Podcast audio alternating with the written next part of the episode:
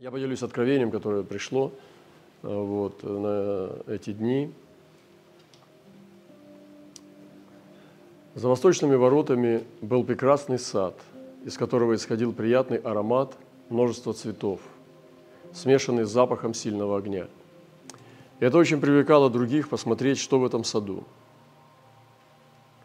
Но немногим можно было попасть в этот сад, так как при входе стояли ангелы Божьи – и видели того, кто хотел войти в этот сад. Видели их сердца и мотивы.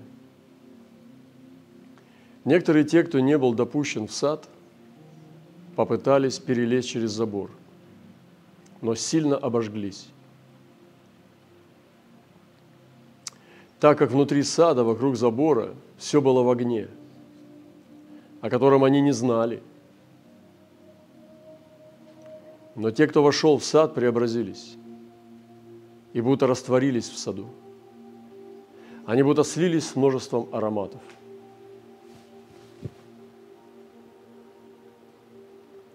Еще одно. Вижу, что человек Божий стоял на огромном белом орле и парил высоко. Орел порой летал с сильной скоростью и был как стрела – Нечестивые люди пытались сбить человека Божьего, но человек Божий и орел были будто одним целым. Они пытались нанести удар орлу, но орла все будто, было будто из железа непробиваемого. Человек Божий смело и прямо смотрел в направлении, куда орел летит. В последнее время и даже из других источников идет нам слово об орле. Вы знаете, когда были четыре существа – в книге Закиля в Откровении Херувимов, то одно из измерений, граней э, Божьего, Божьей природы, э, знаете, что Бог сотворял из своей природы творение небесное. Все, что сейчас на небесах, это как природа Божья, которую Он передал творению. Падшая природа – это то, где кто не сдержал, не удержал достоинства и их жертвы тоже. Животный мир – мир растений, воды, земли, оно отравлено, осквернено грехом, падением человека, которому Бог дал власть над, над творением. Потому творение тоже получило возмездие, воздаяние из-за человека. Но в небесном, что сохранилось в небесах, и в частности ангельский мир, он сохраняет природу Бога – это все, что там свято и высоко в Боге на третьем, на, на, на, третьих, на третьем небе, оно имеет божественная природа, божественное продолжение.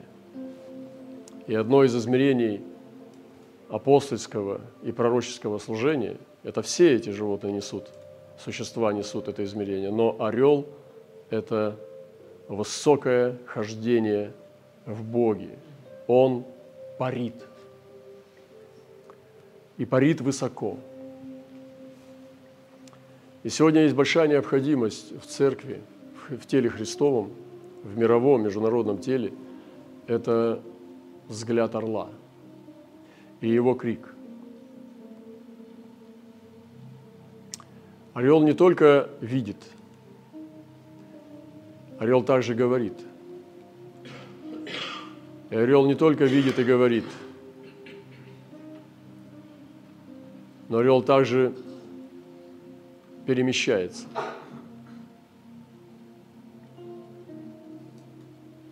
И есть силы, которые противостоят орлу. Они пытаются сбить его. Они не могут его погубить. Им не дано, но они могут ему мешать. Пытаются это сделать. Но это невозможно. Если сам орел не сдастся – Поэтому примите это понимание и измерение парящего орла и станьте частью этой природы орла.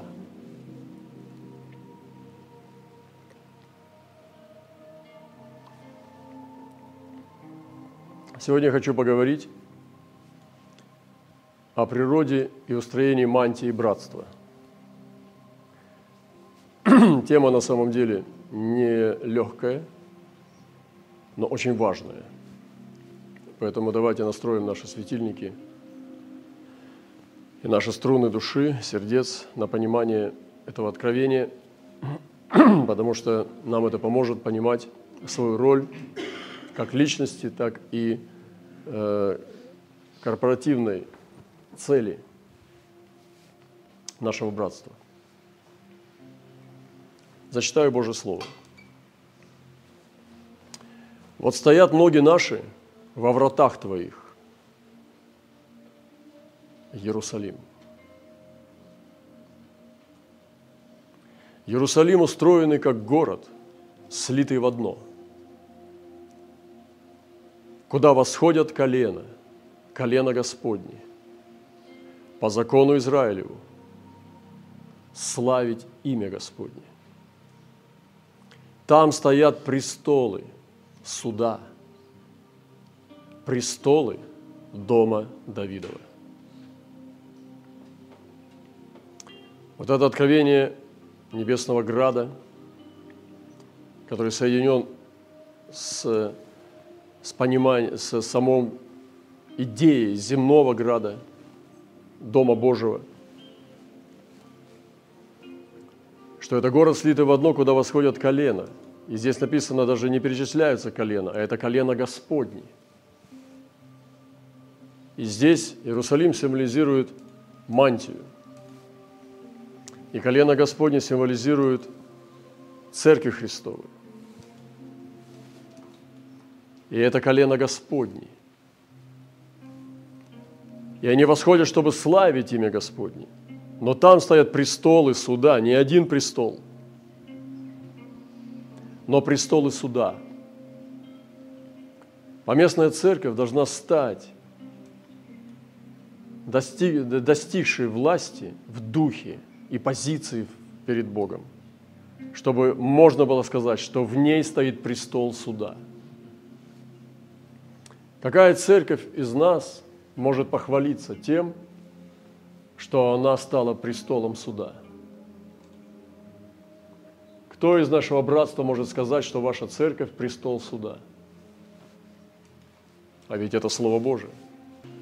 Какое ваше слово, когда вы говорите его людям? Обещания, которые не работают, не сбываются, или это измерение парящего орла от Бога, который посылает огненные угли – и говорит правду, как она есть, а не как ты ее себе придумал. И моя молитва сегодня, чтобы мы вышли из детского сада, из песочницы, перестали, перестали играть в христианство и в процветающей церкви. И установили в своих служениях престолы суда.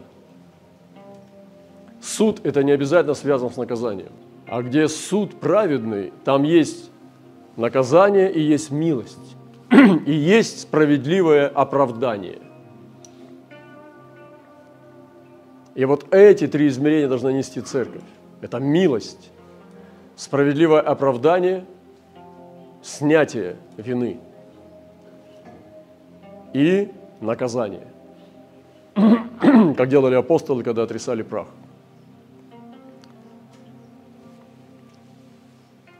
Если мы посмотрим на служение апостола Павла, то он двигался вместе с мантией, как мы ее понимаем сегодня, ну, это новая пророческая терминология. Мы употребляем слово «мантия». Я сегодня хочу немножко об этом поговорить с вами, открыть это понимание. И у Павла тоже была мантия.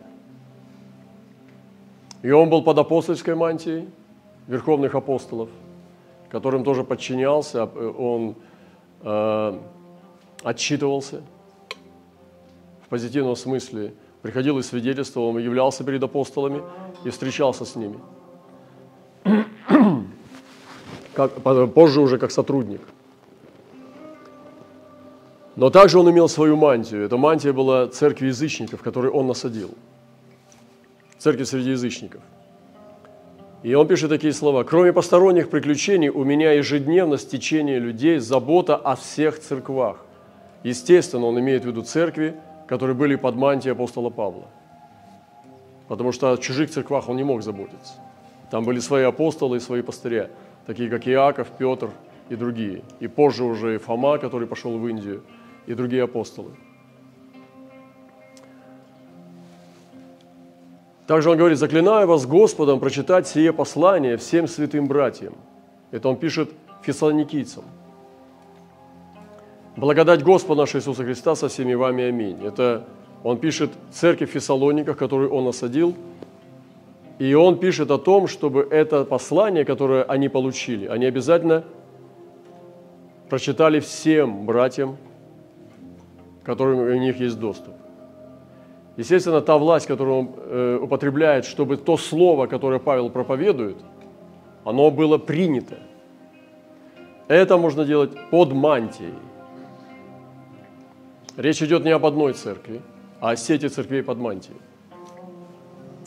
Сегодня пришло время, когда нужно об этом учить, и мы сегодня употребляем эту пророческую новую терминологию. Можно найти и другие слова. Сеть апостола Павла, или же там э, сумма церквей там, и так далее. То есть, ну, это не важно. Мы называем это мантия, это такое пророческая новая терминология. Дальше он продолжает послание к Колоссянам. Когда это послание прочитано будет у вас, то распорядитесь, чтобы оно было прочитано и в Ладикийской церкви. А то, которое из Ладикии, то есть которое Павел в Ладикию послал, прочитайте вы.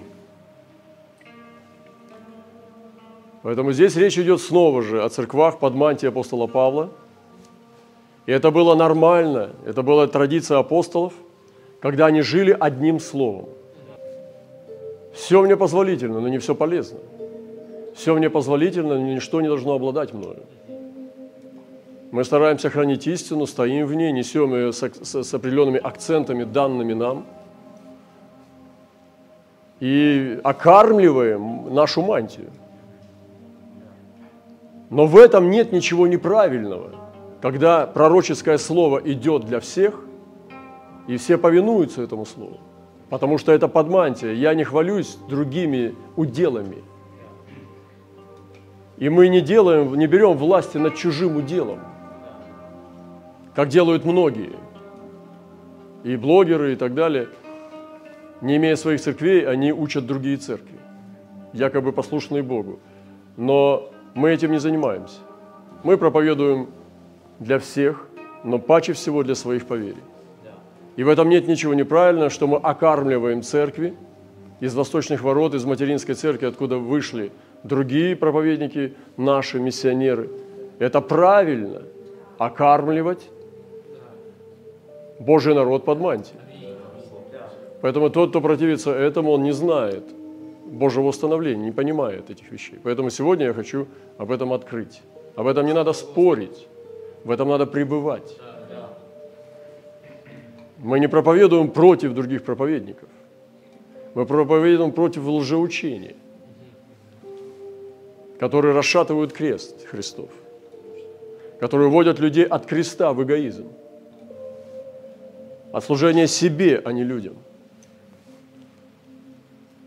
Но в то же самое время я защищаю эту позицию, представляя вам Слово Божие и пример апостола Павла, как он служил, окармливал церкви, в которой Господь его поставил апостолом, и слово, которое он посылал, оно переливалось из церкви в церковь, передавалось, тогда не было интернета, и окармливались им единым видением и словом, чтобы из язычников славили, чтобы язычники поняли, что Бог не где-то далеко, чтобы его снести, свести с небес, или же в преисподней возвести из преисподней Христа, из мертвых.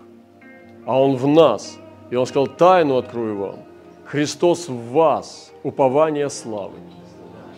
И он говорил эти тайны, что Израиль и церковь из язычников, они соединятся. И он говорил эти тайны, что Господь вернется за своими. И он говорил эти тайны, что воскреснут из мертвых. И Павел учил церковь из язычников этим истинам Божьим. Есть принципы созидания братств или же союзов, там, да, сетей под мантией апостолов. И есть принципы созидания церкви Павла, он брал власть над своими церквями. И в чужие церкви он не брал власть. Представьте себе, если бы я сейчас захватывал чужие церкви, проповедовал бы против них, там, за них, там, перетаскивал бы людей. Мы этим не занимаемся, потому что мы Божьи люди. Не царское это дело залазить на чужую территорию и там начинать красть овец, как многие сегодня делают. Мы этим не занимаемся. Подливают всякий яд, на того другого намекают и так далее. Перетягивают, сильнее слово говорят, чем ваш пастырь. Это нехорошо, это плохо. То есть работают на чужой виноградник на самом деле. Вы сразу это можете почувствовать. Те люди, которые ну, не очень хороши в Господе, в церкви, они первые клюют на это. Церковь Петра и других апостолов тоже хранили это. И Павел, когда пришел к апостолам, он не стал перетягивать людей, хотя он, конечно, грамотнее проповедовал, чем Петр. И Писание говорит, что Петр сам сказал, что Павел проповедует нечто неудоборазумительное, но его слушайте, потому что это истина. Господь им открыл, что он апостол. И Павел не вмешивался в служение Петра, чтобы там что-то, свои порядки наводить. И Петр также протянул руку общения, и еще тоже из знаменитых – Павлу, чтобы он служил у язычников, а они будут служить у иудеев. Это было полное согласие и единение. И поэтому люди, которые ходят высоко с Господом, они не спорят, они ходят с Господом и соединяются там, на высотах Божьих, друг с другом по Духу Святыни.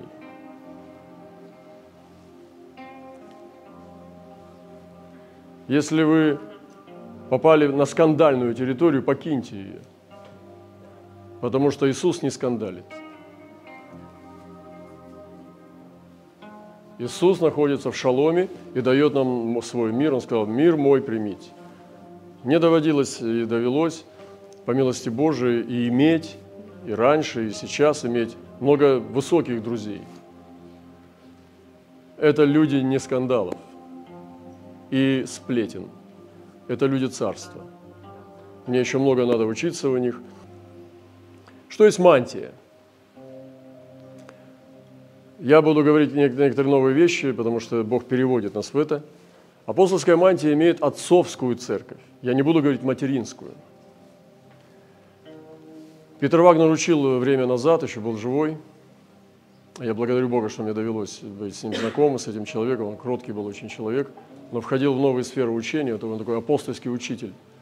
Соединял апостолов, ободрял их э, не, не, не бояться, не стыдиться этого. То есть он восстанавливал Церковь Христову, реабилитировал, апологетировал какие-то утраченные вещи.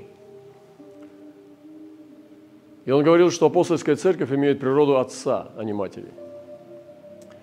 А пасторская церковь, где пастырь, ну, как глава, она имеет материнскую природу. Вы знаете, что ребенку нужен отец также, так же, как и мать. Мать исполняет свою функцию, но она никогда не сможет исполнить функцию отца, потому что у отца есть другое измерение.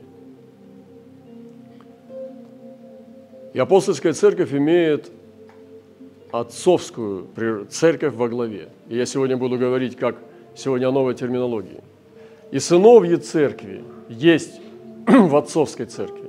И дочерние церкви есть в отцовской церкви. Так же, как в семье есть сыновья и дочери. Полноценно, ну, в большой семье, да, бывает. Сыновья церкви – это есть церкви с апостольской природой. А дочерние церкви – это церкви с пасторской природой.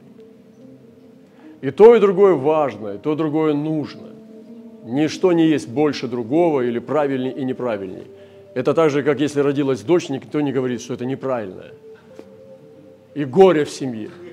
Но может только там где-нибудь в каких-то народах неспасенных, в семьях.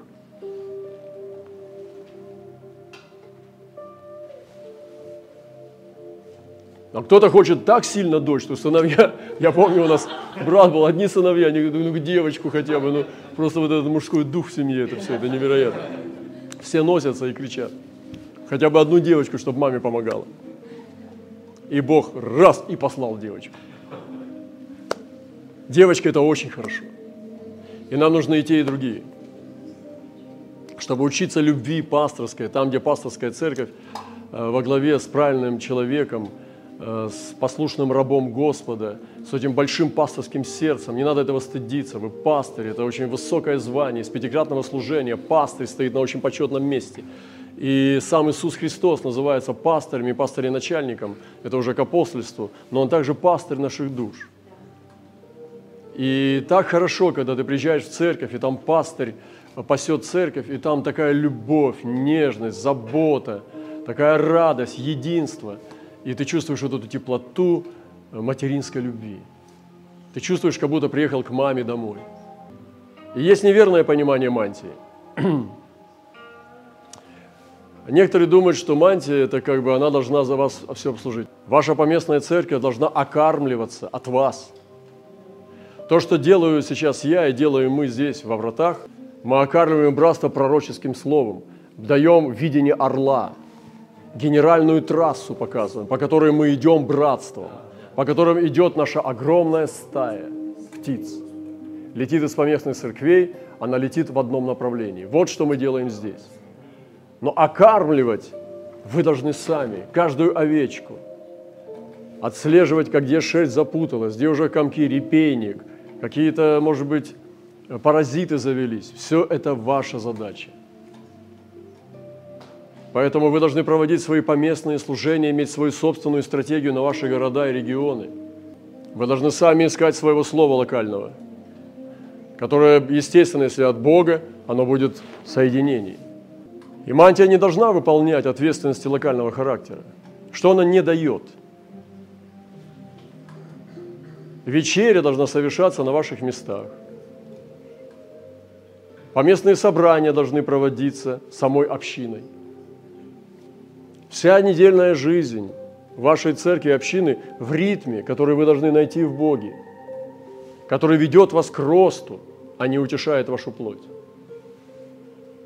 Ответственность за рост поместной общины лежит на поместной общине, и на, а не на отцовской церкви. Дары духовные действуют на местах через поместных членов церкви. Вы не можете жить нашими духовными дарами. Вы должны искать духовных даров в Боге и употреблять их для, для ближнего своего, для созидания церкви. Пасторское попечение совершается на местах. И пастыря или пастырь, он заботится, они заботятся о своих овцах на локальном уровне. Пастыря несут народ по местной общине персонально – они с каждым занимаются, знают всех по имени, и пастырь, он ответственен за то, чтобы отвечать за святость, за благочестие, за жизнь своих прихожан. Есть хороший пример Иакова или Израиля. Иаков и Израиль – это немножко разные измерения. Иногда Господь говорит, что это Иаков, а иногда говорит, что это Израиль.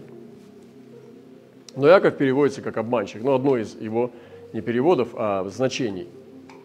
То есть, ну, ветхий человек, лживый. То есть, человек, всякий человек ложь, да? Иаков – человек из третьего поколения патриархов. Если мы смотрим на Авраама, у него был сын Исаак и внук Иаков. Вот Иаков – это третий человек из поколения Авраама. То есть третье поколение. А Израиль – это уже все колена в четвертом поколении. Поймите эту разницу. Поэтому Господь говорит до третьего, четвертого рода. И мы можем жить или в Иакове, или в Израиле. И перепрыгивая то туда, то сюда, мы живем то в Иакове, то в Израиле. Но надо перейти и стать Израилем Божьим. Поймите разницу, еще раз повторю. Человек – это Иаков, человек из третьего поколения – а Израиль – это все колена из патриархов. Все. Когда говорится Израиль, это значит берется четыре поколения. Вместе с двенадцатью коленами Иакова. И когда Господь говорит Израиль, Он не считает, что это Авраам, Исаак и Иаков. Когда Господь говорит Израиль, это значит, что все колена Израилевы, все двенадцать включены вместе с Авраамом. Вот что такое Израиль. Вот что такое мантия – Израиль символизирует мантию Божьего народа в завете. И те, которые чувствуют или не чувствуют, они э, как бы ну, восстают против Божьего порядка. Почему Иакова контролирует, чтобы сделать его Израилем? Ну, потому что такой Божий промысел. Потому что в этом смысл нашего искупления. Чтобы мы зашли не сами, а вместе с нашими сыновьями и дочерями. Это очень сильное откровение. Когда Господь говорит Израиль, значит от Авраама до последнего ребенка, Манасия, Вениамин, все должны быть там. Ефрем, все должны быть там.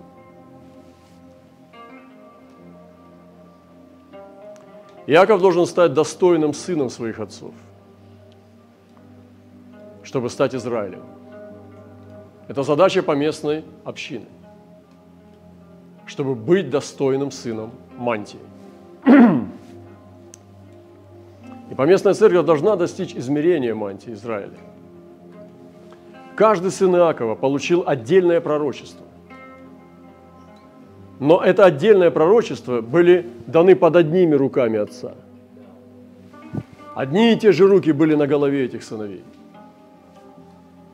Это Иисус, который ложит свои руки на нашу голову и пророчествует нам. Но мы должны получить свое пророчество к вашей поместной церкви. Что делает мантия?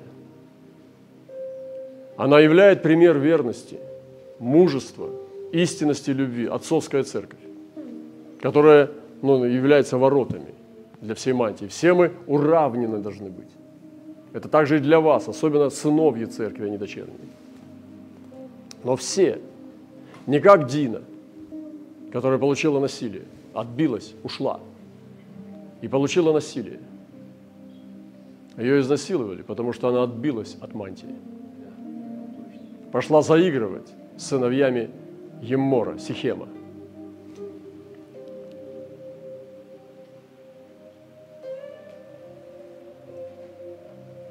Она являет пример верности, мужества, истинности и любви – защищает и охраняет единство братства. Мантия подает единое учение Церкви Христовой, единое учение, не то, которое вызывает раздоры, а которое соединяет, объединяет святых. Не искушает их и смущает, а утверждает их в вере. И то, что отсюда идет, это идет утверждение.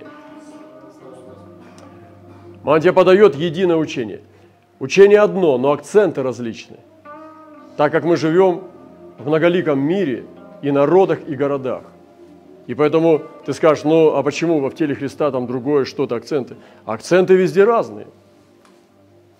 Но под мантией – это то призвание, ради чего мы посланы на эту землю, ради чего мы созданы Богом, с какими целями. И есть акценты в твоем копье.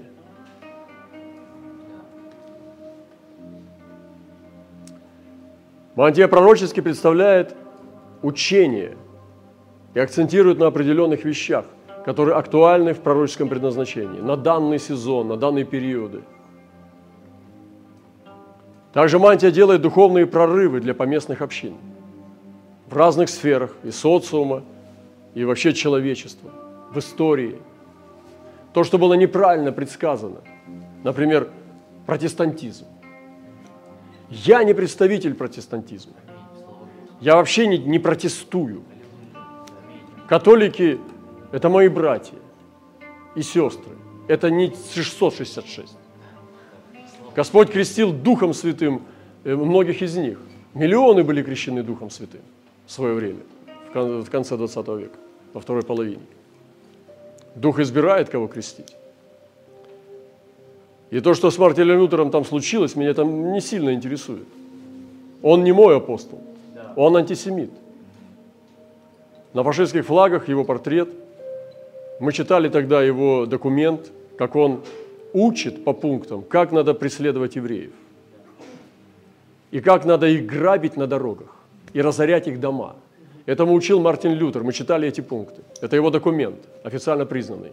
Он не может быть моим братом. Я могу его принять как брата, ну, который заблуждается, но я не могу подражать этим вещам. Поэтому Мартин Лютер для меня вообще не авторитет из облака. И я не протестант, я не ученик Мартина Лютера, я ученик Христа. И вы тоже со мной, надеюсь. И поэтому, возлюбленные братья и сестры, и апостольская церковь под мантией, отцовская церковь, она разоряет ложь. Она прорывается и делает духовные прорывы. Это апостольская мантия, которая совершает свой ход в истории с предназначением от Бога. Это парящий орел,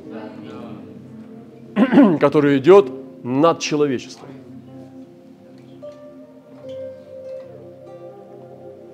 Мантия сохраняет, защищает и направляет пастырей Церкви Христовой. Те сыновья, которые стали священниками, она ответственна за них. И поэтому священники под мантией, в братстве, они должны быть послушны и покорны. Это есть благо для них. Это есть хорошо. Это не контроль. Это благословение. Мы вообще воспитаны в духе бунта. Потом падение занавеса, и потом вот эти вот новые учения. Выйди из церкви, где пастор тебе не нравится. Найди себе церковь, где он тебе понравится. Вот. И многие сегодня тоже, ну, из блогеры, пастыря, у них ничего нет. Там, в некоторых там небольшая община, там, ну, тоже странных людей. Я не буду трогать имена и так далее. И они пасут, как будто многих там, и подписчики есть, но народа нету. Вы будьте осторожны с этими делами. Вы посмотрите на дела сначала, а не на слова.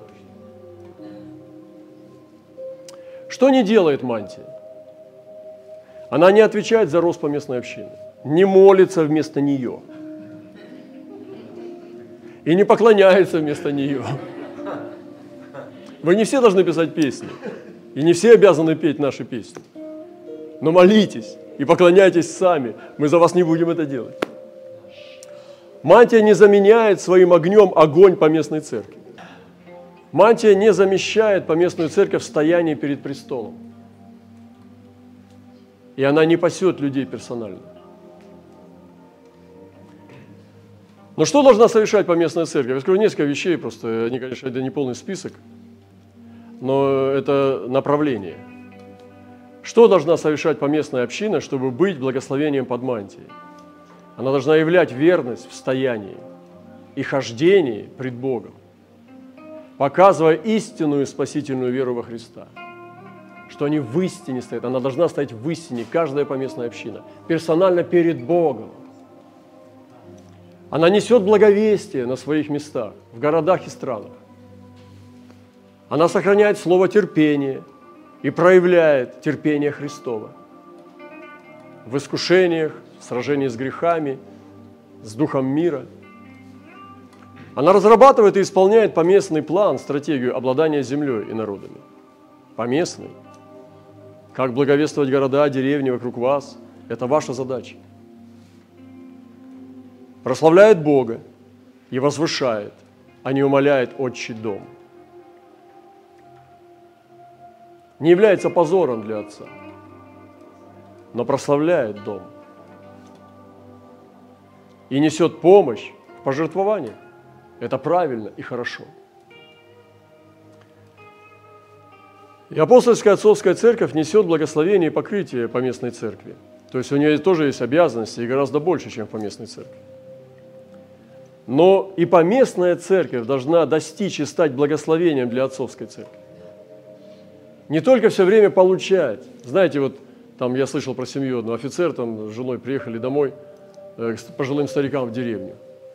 И потом машина еле-еле ехала, потому что картошка не вмещается в багажник. То есть приехали к матери, к отцу в деревню и утаскивают, с мешками уезжают от стариков. Но вы тоже подумайте, может быть, мешки туда надо везти, а уезжать пустыми. Но я понимаю, что мама там нажарила оладьи, там все, можно пакетик взять для приличия. Но не только от отцовской церкви мы должны получать. Мы должны что-то нести. Поэтому мы должны быть благословением. С нашей стороны, как, как э, церковь под мантией отцовская, должна трудиться являть эту славу и давать, расточать себя, но также поместные церкви, как добрые сыны и дочери, сыновья и дочери должны нести под мантию блага. Этого требует справедливость. Это называется «почитай отца и мать», ибо этого требует справедливость. Там не написано заповедь «почитай сына и дочь» и будешь долголетен на земле.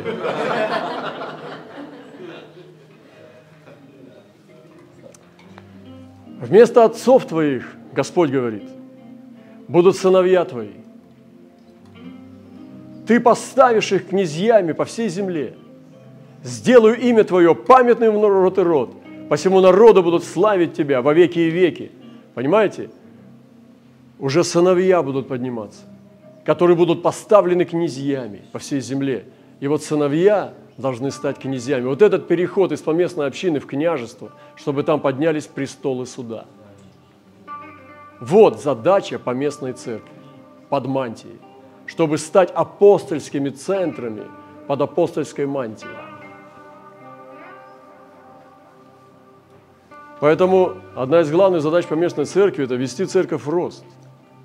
Это сохранять верность, это благовествовать, распространять Царство Божие по земле – посредством благовествования. И благословение отцовской церкви для поместной церкви – это быть добрыми сыновьями и дочерьми своему роду праведных в семье Отца. Я хочу провозгласить над нашей мантией, над также дочерними и сыновьими церквями. Это благословение Иосифа, как Иаков, Израиль, он благословлял Иосифа. И мы на этом закончим.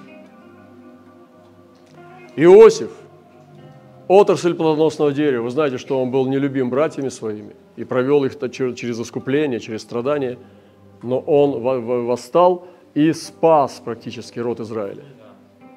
И он получил все равно, свою голову подставил и согнул под отцовские руки.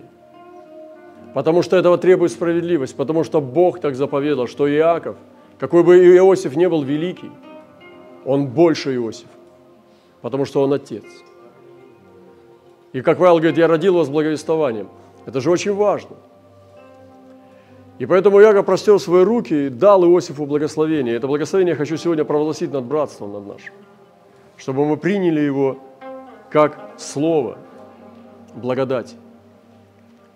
Иосиф – отрасль плодоносного дерева – отрасль плодоносного дерева над источником.